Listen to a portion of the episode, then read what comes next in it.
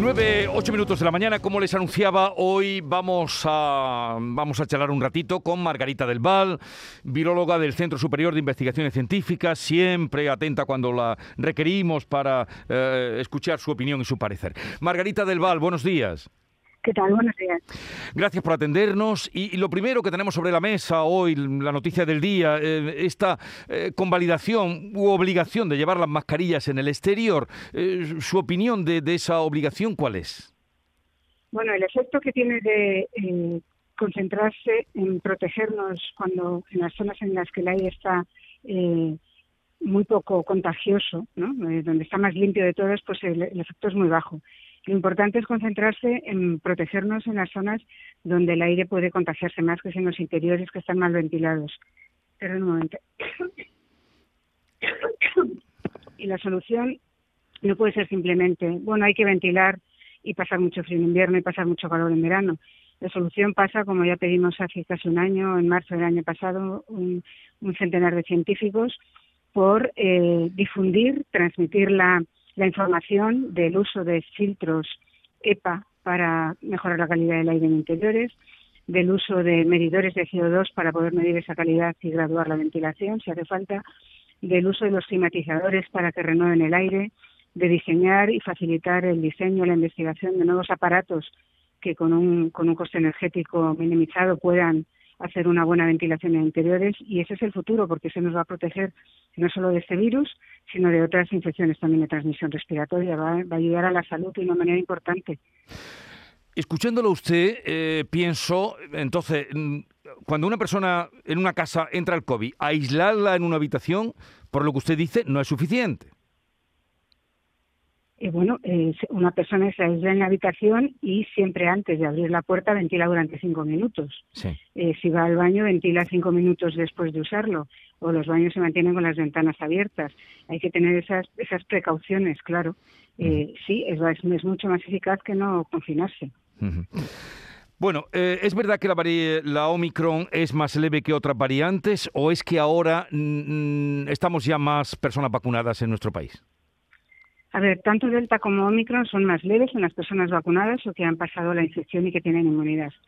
En España las personas que tienen inmunidad es un porcentaje altísimo, muy, muy alto. Eh, quedan muy pocas personas que no tengan nada de inmunidad.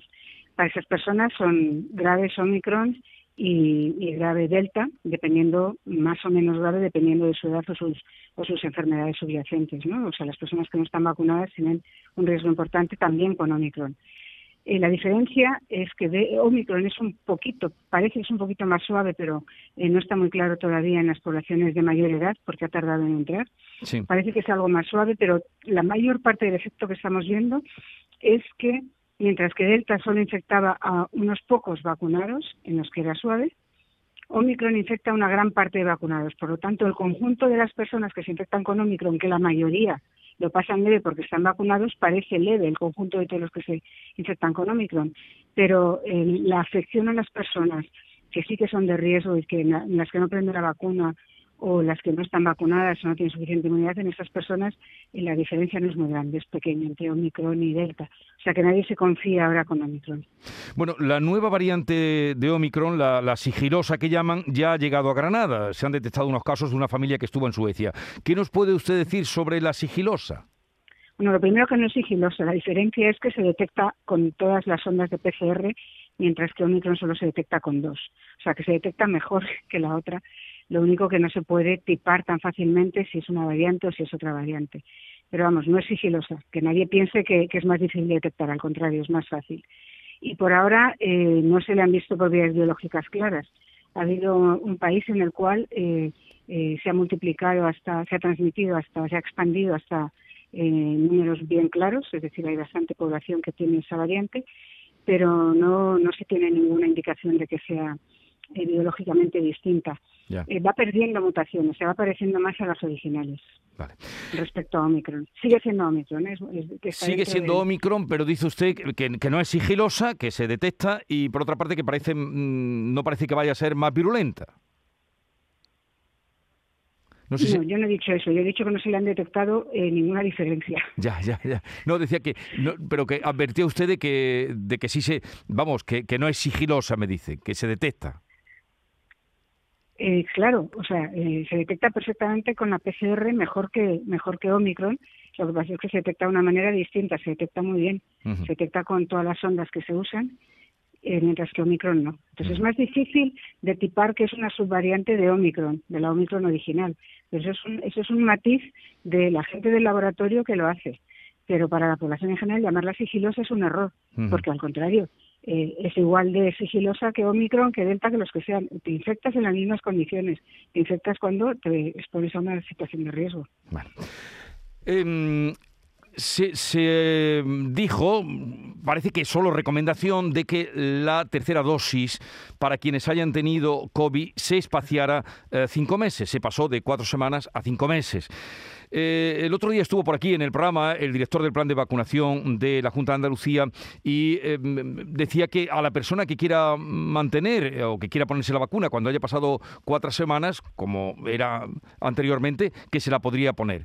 ¿Usted qué piensa? ¿Que habría que esperar los cinco meses? ¿Es recomendable ponérsela antes? ¿Da lo mismo? Bueno, eso es una cuestión de logística de ustedes en Andalucía o de, ese, o de esa, sección en particular. Eh, para el sistema inmunitario no hace falta ninguna tercera dosis después de que uno se ha infectado por Omicron mientras siga eh, circulando Omicron. Si circulase otra variante que requiriese una nueva vacuna y que esa vacuna estuviese basada en esa variante, entonces yo pensaría en otra vacuna y sería en los meses en los que se tenga disponible esa vacuna. Eh, el sistema inmunitario, una vez que ha estado vacunado, se ha infectado con Omicron, tiene una inmunidad tan potente que no necesita ninguna dosis adicional de una vacuna que está preparada frente al virus original de, China, de Wuhan. Ni en cuatro semanas ni en cinco meses. Eh, tiene una inmunidad muy potente, muy amplia ya no solo reconoce a una proteína, que es lo que dan las vacunas, sino que reconoce a varias de las proteínas de las 25 que tiene el virus y además reconoce a la proteína S de Omicron, no a la de la vacuna. O sea que es muy buena esa inmunidad. Sí, pero así las cosas, em, vacunados con dos dosis y contagiados de Omicron, ¿cuándo, mm, según usted, sería el momento de ponerse la tercera dosis?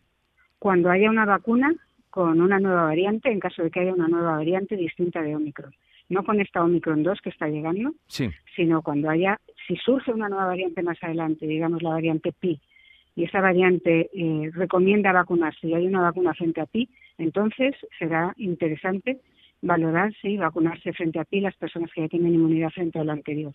Si no, eh, para mí, para los inmunólogos, no hace falta una dosis adicional a las personas que ya tienen un par de dosis y están infectadas o una dosis y se han infectado un par de veces, por ejemplo, no hace falta. Vale, no haría falta esa tercera dosis por lo que usted nos explica. Em, a ver, eh, ¿cuánto tiempo permanecen los aerosoles COVID en una casa? Eh, depende de cómo las costumbres en las casas son muy distintas. Hay costumbres que no nos damos cuenta y hay casas que tienen que se cierran muy bien hay casas que tienen mínimas corrientes, que no tienen ventanas que, que ajustan tan tan fácil. Hay costumbres de tener ventilar mucho tiempo, hay costumbres de ventilar a primera hora de la mañana, hay costumbres de ventilar antes de acostarse. Todas esas costumbres que son imperceptibles eh, hacen que, que se tenga eh, que sea muy difícil decir. En un sitio cerrado, que no se ventile nada, que esté bien cerrado, los aerosoles persisten como una hora. Es decir, sí que puede ocurrir, por ejemplo, hay una clase en un, en un aula determinada que ha estado cerrada cal y canto con gente y había alguien contagioso. A continuación, prácticamente sin ventilar ni nada, salir y volver a entrar dentro de otra clase de otro grupo de personas, sí, así, así se han descrito contagios, por ejemplo. Ya. Duran como una hora. Como una hora. Eh, pero si se ventila, desaparecerían. Si se ventila suficientemente, sí. Vale. Es decir, y la ventilación suficiente es ventilación cruzada de una, de una pared a la pared de enfrente, por ejemplo, o continua. Lo mejor es cruzada y continua, no abierto de par en par, sino continua. Em, por cierto, hablábamos antes de la sigilosa que usted ya nos contaba, pero una curiosidad, el, nombre, ¿quién se lo pone? ¿Por qué? Porque usted es contraria, además me ha dicho ese nombre. ¿Quién le pone el nombre a, a las variantes y por qué el nombre de sigilosa? Omicron se van poniendo por orden del alfabeto griego. Sigilosa es porque los técnicos de laboratorio que lo detectan, los que usan un kit determinado para hacer la PCR, con un kit determinado se podría detectar eh, muy sencillamente si era Omicron o no era Omicron. Eh, no se sabía si era Omicron porque también podía ser alfa. Alfa también daba el mismo tipo de, de, resultado eh, en la técnica de la PCR pero alfa ya prácticamente ha desaparecido, entonces no, no suponían que era alfa. Era fácil para ellos eh, determinar si era Omicron sin, sin analizarlo a fondo. Ahora hay que analizarlo a fondo si es Omicron 2, pero, pero eso es una cosa de los técnicos del laboratorio, exclusivamente. O sea, a nivel de la población llamarlo así puede inducir error, porque hay gente que se crea que, que, que ya no salgo de casa habrá gente mayor con mucho miedo que diga ya no salgo de casa porque esta esta es más sigilosa, ¿qué va? Ya. Es igual que todas las demás, nos contagiamos igual y nos protegemos igual. Pero claro, si los expertos eh, y, usted y sus compañeros eh, dicen que está mal puesto el nombre, eso ya no se lo quita nadie, si se lo han puesto en el laboratorio, el caso de sigilosa. Llámenla Omicron 2. Omicron 2. A ver si le hacen caso. Bueno, Ese es eh, el nombre técnico, además, o sea, es, se llama BA1, es Omicron, BA2 es, es esta nueva variante. La Agencia Española del Medicamento autoriza la última fase de la vacuna española IPRA, que dice que va a ser una vacuna más potente. ¿Qué nos puede usted decir de esta vacuna, de IPRA? El más potente no solo se ha ensayado para hacer una, puede ser una vacuna eh, interesante, se ha ensayado como refuerzo a las personas que tengan una dosis de Pfizer.